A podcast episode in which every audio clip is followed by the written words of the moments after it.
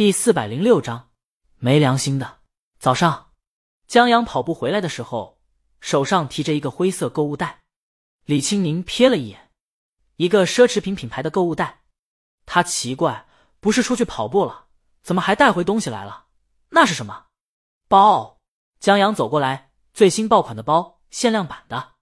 他终于忍不住高兴，递给李青宁：“老婆，送给你的礼物。”李青宁放下贝斯。见她老公现在就像个助人为乐后的小学生，就等着老师表扬了。她亲他一下，接过礼物，还是很疑惑的问：“你不是去跑步了？这也不是她老公能买的礼物。她老公能把奢侈品的名字叫上来就不错了。以前住公寓的时候，他拿着不少包在她面前晃悠，她什么都看不出来。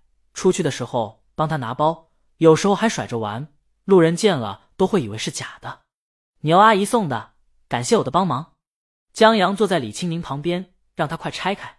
他太喜欢李青宁拆礼物的时候惊喜的表情了。李青宁帮什么忙？江阳在跑步的时候让老王头拦下，回来后在楼下碰到了牛阿姨。牛阿姨送给他的礼物，说是他女儿的感谢。江阳拿着这礼物在进家门之前也纳闷呢，后来思来想去，觉得可能是感谢我和老王头把他外孙忽悠到了国外留学这事儿吧？是吗？李青宁看江阳一眼，他觉得牛阿姨挺厉害的。看小男人这会儿特高兴的样子，就知道了这礼物送到他心坎里了。他把礼物打开，看得出来牛阿姨的女儿选礼物也用心了。这应该是品牌最新上市的限量款包，奢侈品店配货数量有限，一般都是照顾老客户，刚发售就卖完了。李青宁估计这包今天刚开售，转眼就到他手里了。李青宁想要的话也能轻易得到。不过他对追这个兴趣不大，但这礼物送的的确有新意，就忽悠了几句。李青宁奇怪，嗯，江阳点头。他问李青宁喜不喜欢？喜欢。李青宁往江阳怀里靠了下。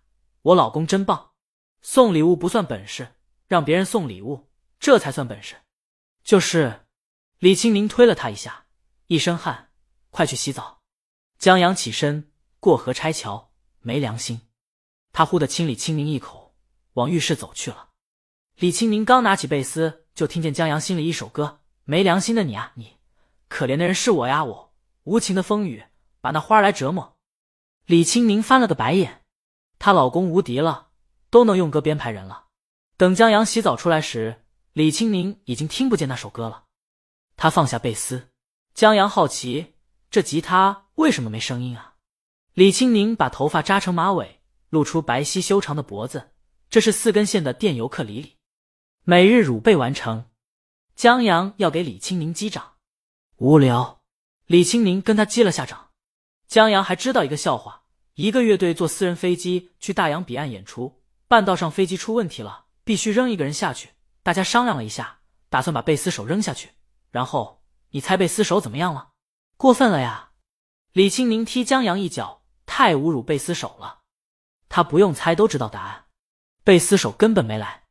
接着，李青宁还是没能忍住，扑哧笑了。他靠在江阳怀里笑起来。你当新红山听到用贝斯拍死你？江阳疑惑：红山是谁？李青宁笑着拍他肩膀。江阳笑起来，这笑话还是红山给我讲的。要不怎么说黑贝斯最狠的就是贝斯手呢？就像黑河北里面最厉害的一定是河北老乡。在吃过早饭以后，李青宁在家练习，不打算去公司。江阳无处可去了，他给周浩发了个消息：“广告拍的怎么样了？”周浩：“快完了。”稀罕，江总监怎么关心起广告进度了？江阳：“我差点以为我失业了。”周浩：“去你大爷！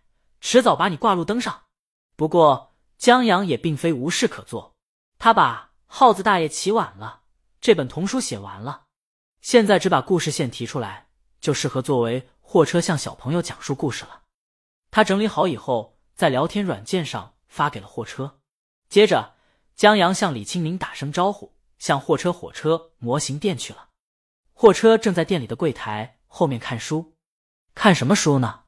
江阳推门进来，坐在柜台对面的椅子上，把故事发给你了。货车看到了。江阳问他看的什么书，货车让他看了一下书的封面，《小王子》。江阳点头，这本书好啊，写这本书的作者还挺帅，是吗？货车没查过，他低头继续看书，指了指旁边的火车模型，给你拼好了。旁边是颜料，为火车涂装的，用油基颜料。旁边的松枝是用来清理颜料刷的。要画什么，你自己弄吧。谢了。江阳想不到货车把一切都准备好了。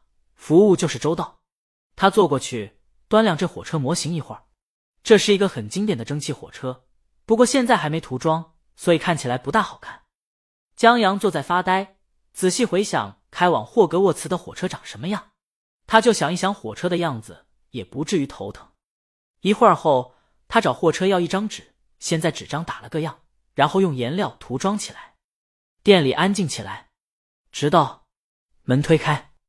一个人穿西装的人走进来，打扮的跟卖保险的人一样，有点流里流气。他嘴里叼着一根烟，进来问货车：“货哥，借个火。”他看到了江阳，哟，有客人啊！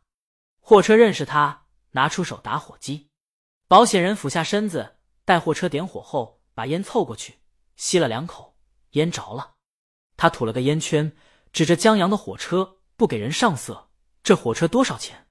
货车看他一眼。有些不喜欢他抽烟，但又不知道怎么拒绝，淡淡的回了一个价钱。嚯！保险人叼着烟说：“有钱人的玩具啊，霍哥，要不我跟着你干吧？对面豪宅小区住的不是企业家就是明星，我去门口拉几个直裤子弟，让他们玩物丧志，你给我提成怎么样？”江阳抬起头，默默的看他一眼，要不要这么针对啊？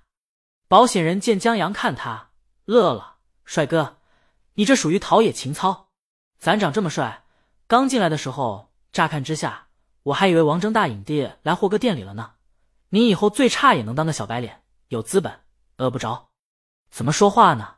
货车本来懒得搭理他，这时忍不住呵斥他：“江阳的老婆是大魔王，这本来就是当小白脸吃软饭。”货车就是不看网上的消息，都知道网上再怎么说江阳的。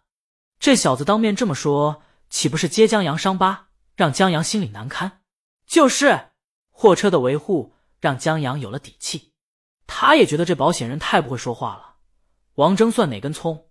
我不比他帅，他能当个屁的小白脸，现在也就是一块老腊肉，当老白脸还差不多。